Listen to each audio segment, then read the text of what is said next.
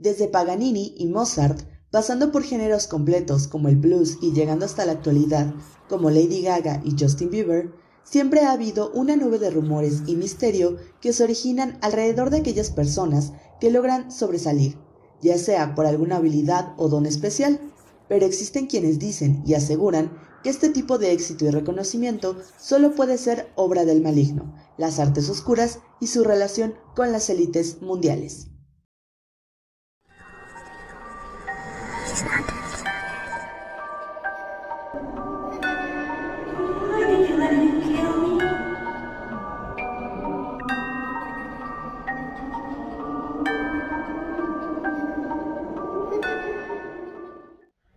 Bienvenidas y bienvenidos sean a Aquelarre a otra noche junto al caldero. Yo soy Paola y en esta ocasión hablaremos acerca de María Félix, Celia Cruz, que han sido relacionados con la brujería. Antes de empezar, me gustaría, como siempre, agradecerles por el apoyo que brindan este proyecto. Recuerden que pueden seguirnos en nuestras redes sociales como Junto al Caldero. Y en Instagram y Twitch me pueden seguir como des-caro. Suscríbete si aún no lo has hecho y síguenos en todas las plataformas de podcast. Ahora, sin más preámbulos, estacionen sus escobas, acérquense a la hoguera y comencemos. María de los Ángeles Félix Güereña nació en Álamo, Sonora, México, el 8 de abril de 1914. Fue hija de Bernardo Félix Flores, militar y político, descendiente de indio yaqui y españoles. Su madre se llamaba Josefina Güereña Rosas y era de ascendencia española, de las provincias vascas. Tuvo 11 hermanos en total.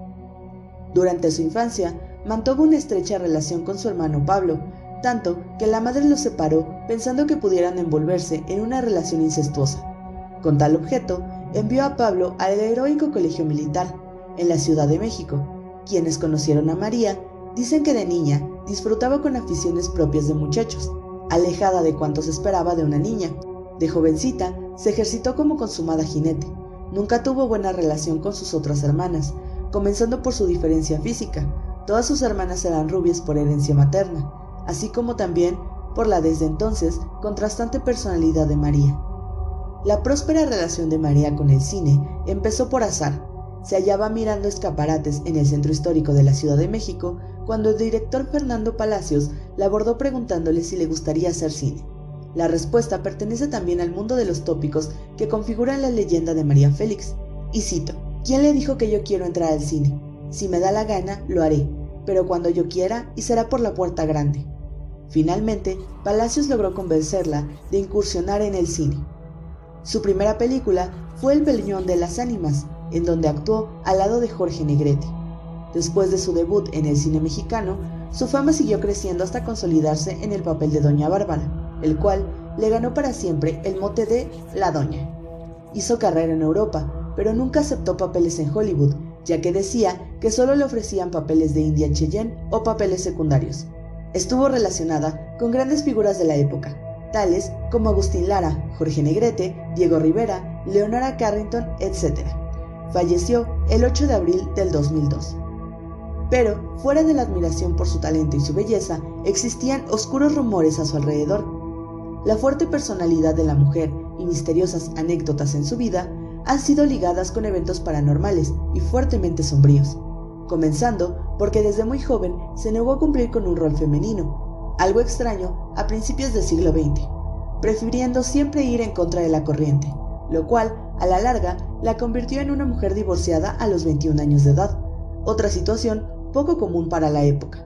También se le acusó de incesto debido a la cercana relación que tenía con su hermano Pablo, de quien se sospecha tuvo un hijo, el único de María, Enrique.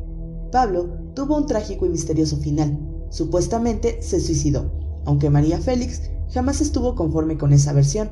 Ella aseguraba que se trató de un asesinato. Otro de los rumores que afirmaban su relación con las prácticas satánicas y ocultas era la fascinación que tenía María Félix por la figura del demonio. Esto se podía ver en distintos elementos de decoración de su casa en Cuernavaca, como cuadros y esculturas en su sala, Incluso se dice que tenía uno en donde ella fue retratada con el cuerpo de Lucifer.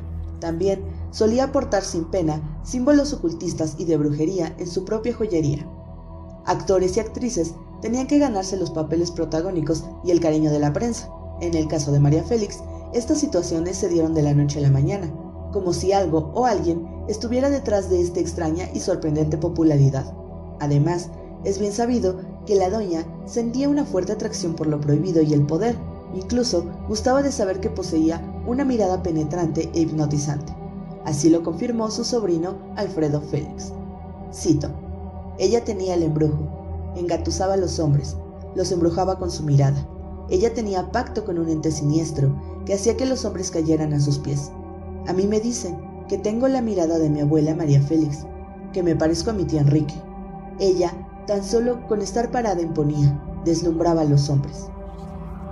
Finalmente, otro de los misterios más extraños que existen es sobre su fecha de nacimiento y defunción.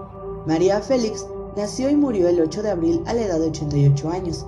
Resulta curioso pensar que una persona muere el mismo día de su cumpleaños. Sin embargo, este hecho tiene una interpretación satánica, ya que es un símbolo propio de quienes han hecho un pacto con el diablo, según las leyendas. Félix gustaba de estudiar la numerología. El 8, en este contexto, es una representación del infinito. Pocos saben la cercanía que tenía María Félix con la familia Rothschild, una de las familias banqueras más importantes y poderosas del mundo, quienes han sido señaladas por las teorías de conspiración de la élite Illuminati, que dirige a la humanidad. María Félix era gran amiga de María Helen Rothschild, debido al gran gusto que tenían ambas mujeres por el estudio de la hechicería y el tarot. Esta relación fue confirmada por el expresidente Miguel Alemán, además de que siempre estuvo relacionada con gente del ambiente político a nivel mundial y mucho poder. Otra cosa que llamó mucho la atención es la afección que tenía Félix por las serpientes y reptiles, a quienes adoptaba como mascotas en su casa o como símbolo en su propia joyería. Otra cosa poco conocida es que a María Félix se le relacionó con el asesinato de Rebeca Uribe, una poetisa y actriz que también fue su secretaria entre 1945 y 1949. Aunque los registros indican que Rebeca murió de sobredosis, hay quien piensa que fue víctima de un ritual para obtener más poder de María Félix, ya que se le vio salir a una mujer muy parecida de su habitación la última noche de vida de Uribe. Además, en ese entonces, Félix pudo salir del país sin problemas a pesar de estar siendo investigada por este crimen. A partir de este año, la fama de la doña se potencializó a nivel internacional, por lo cual hay quien piensa que se sacrificó el cuerpo de Rebeca Uribe, quien además posiblemente fue amante de María Félix. Posiblemente todos estos indicios de la supuesta cercanía de Félix con el satanismo sean una confusión sobre su propia adoración con la Santa Muerte, ya que según el periodista José Gil Olmos, en su libro La Santa Muerte, la Virgen de los Olvidados, la actriz solía pedir favores a la Niña Blanca. Y cito, para pagarlos, Félix pidió que le vistieran de Santa Muerte en su funeral, con corona y túnica. En esto, solo estuvieron presentes dos personas, que son parte de una secta selecta de artistas, políticos y empresarios. Otros rumores que circulan en la red es que la actriz fue enterrada con una cruz en la espalda y boca abajo, tal cual lo dictan ritos ocultistas. María Félix, la doña, comentó abiertamente en una entrevista que comió carne humana durante un viaje a Marruecos que realizó con su hijo. Cito, Yo comí carne humana una vez, pero de verdad, en un lugar en Marruecos, español, en una ciudad que se llama Chahuén. A mí me gustó, era una cosa dulzona y pregunté, así que me dijeron, es carne humana. Esta declaración comenzó el mito en el que se decía que la doña comía carne y bebía sangre humana como parte de un rito para conservar su juventud y belleza, que perduró hasta el día de su muerte y quizás más allá. Por extraño que parezca, cuando su cadáver fue exhumado cuatro meses después de su entierro, según el diario El Universal, las autoridades se sorprendieron al ver que su cuerpo inerte se encontraba prácticamente igual que cuando había sido enterrado. Por otro lado, una de sus colegas del espectáculo, Lucía Méndez, afirmó esta teoría en una entrevista con Adela Micha, al asegurar que en una ocasión la doña le había ofrecido carne humana para desayunar. También se decía que era un tipo de vampiro energético, ya que en una entrevista, al preguntarle de dónde sacaba tanta energía, ella respondió, de toda esta gente que viene a verme y saludarme, yo tomo un poquito de su energía. En mi opinión, María era una mujer que no se veía a sí misma cumpliendo el rol que se le asignaba en la sociedad, y eso la llevó a ser vista como en muchos otros casos como algo malévolo.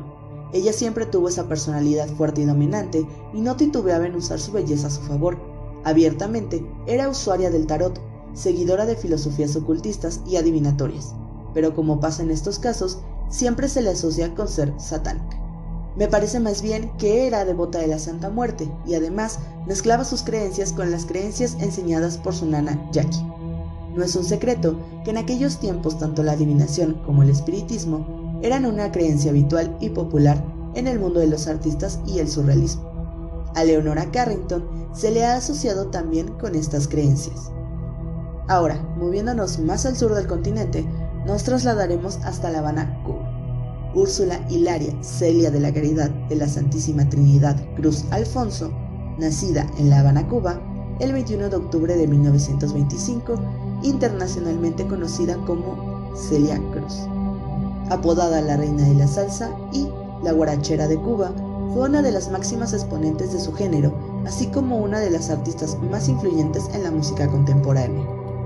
A lo largo de su carrera, Celia Cruz interpretó y popularizó internacionalmente ritmos tropicales como el son, son motuno, guaguancó, rumba, guaracha y bolero. Sin embargo, el género que la llevó al estrellato fue la salsa, ritmo influenciado por estilos de diferentes partes del mundo. Comenzó su carrera en su natal Cuba, alcanzando reconocimiento como vocalista del popular conjunto musical La Sonora Matancera, asociación musical que se prolongó durante 15 años. En la década de los 60, tras el triunfo de la Revolución cubana, Celia abandona su país natal, convirtiéndose en uno de los símbolos y portavoces de la comunidad cubana en el exilio. La cantante continuó su carrera, primero en México y luego en Estados Unidos, país que tomó como su residencia definitiva. En la década de los 70 se incorporó de lleno al género de la salsa, especialmente tras su asociación musical con otras artistas del género dentro de la Fania All Stars.